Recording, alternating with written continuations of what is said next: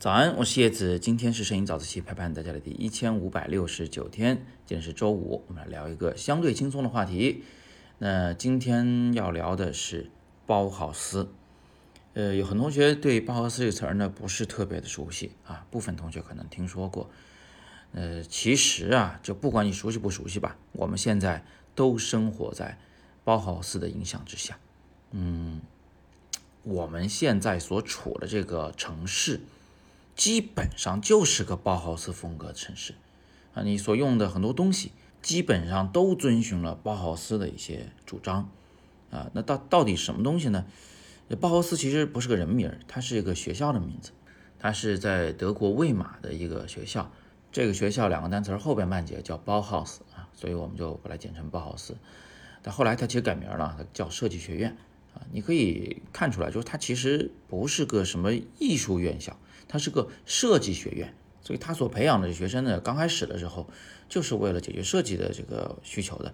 但是后来啊，这个包豪斯的思潮就，嗯，不只是设计，它影响到了整个艺术领域，甚至是影响到了呃艺术之外的其他领域里啊。这个我们以后再谈。那这学校为什么这么重要？为什么我们老把包豪斯、包豪斯挂嘴边呢？其实因为它是一个分水岭。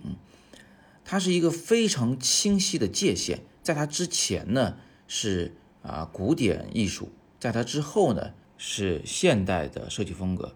什么风格呢？呃，如果是用一个很简单的语言概括的话，它就是从功能出发，从需求出发去进行设计。这个在我们现在看来，简直就是一个太正确不过的选择了。正确到我们几乎都已经忘了，这是一个理念啊。那你所有设计的东西不都得先从功能和需求出发吗？就比如说你这儿设计了一个笔记本电脑啊，它需要一块屏幕、一个键盘、一个触控板，是吧？除此之外，一切都是多余。这难道不是一个基本理念吗？啊，不是的，在包豪斯之前不是的。再比如说啊，我们现在所处的这个钢筋水泥的楼房。还有是这种钢结构和玻璃一起构成的这种现代的建筑，什么北京国贸这样的大高楼，这种房子它设计的时候，它首先要考虑的就是需求啊，是使用，是这个功能，最后才是这房子的外观够不够美观，对吧？比如说你是一个房地产商，你要做的第一件事肯定是考量说，我怎么在这个。寸土寸金的地段上造出一个能尽量卖得贵点的房子，是吧？比如说这个每个房间的形状啊、大小面积啊，是吧？视野呀，呃，还有这个一梯几户啊，这里边到底要容纳多少人呢？先从这些角度出发去考虑，去设计这房子，最后才是那个整个外观的事儿。而且外观上啊，几乎是一点多余的东西都没有，就几乎每一个结构都有它特别的一些功能存在。那这是包豪斯的设计的理念，嗯，包豪斯之前什么样子的？大家去欧洲旅行过的话就知道了。你看看那些大教堂，是吧？那哪会有一块空白的地方啊？首先啊，墙面会有立柱，那立柱还挺漂亮的啊。然后呢，这柱顶啊，嗯，柱子边上啊，柱底端啊，都会有各种各样的雕花，是不是？那除了雕花以外呢，这室内还得摆上各种各样的雕塑。啊，还不满足，还得在空白的墙面上，比如天顶上画上天顶画啊。这些装饰在我们现代人看来真的是超美啊，是吧？因为我们其实已经看惯了包豪斯的这种设计的风格，呃，突然看到那么华丽的东西，真的是觉得很震撼。但是啊，你试想一下，如果让你住在那个里面，就或者是说把你自己家装修成那个风格，古典主义的那种艺术风格，我不知道你受不受得了。那问题来了，包豪斯为什么会主张这样的设计理念呢？就任何新的思潮的产生啊，都不是一蹴而就的，它一定有一个呃很恰当的土壤或者说社会环境。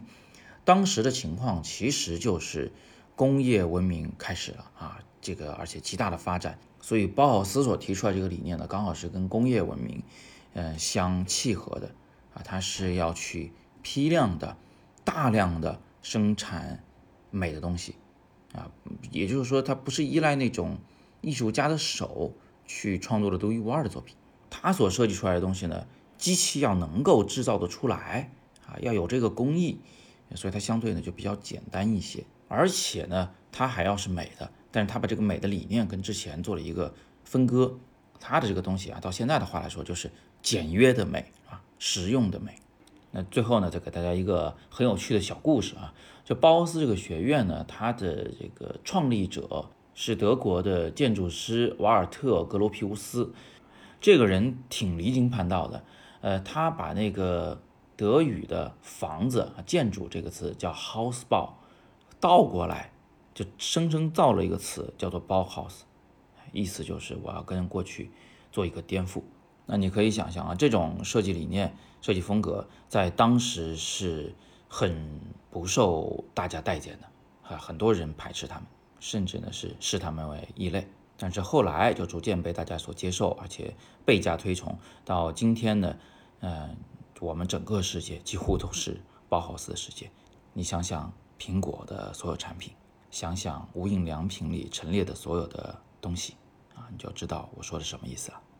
好吧，今天留个小作业啊，大家可以在底部留言来说说看，你生活中还有什么品牌，还有什么东西是包豪斯风格的？有什么现在生产的东西不是包豪斯风格的吗？欢迎你在留言区来跟我们一起讨论。我为你录制的更多摄影好课就在阅读原文中。今天是摄影早自习陪伴大家的第一千五百六十九天，我是叶子，每天早上六点半，微信公众号“摄影早自习”，不见不散。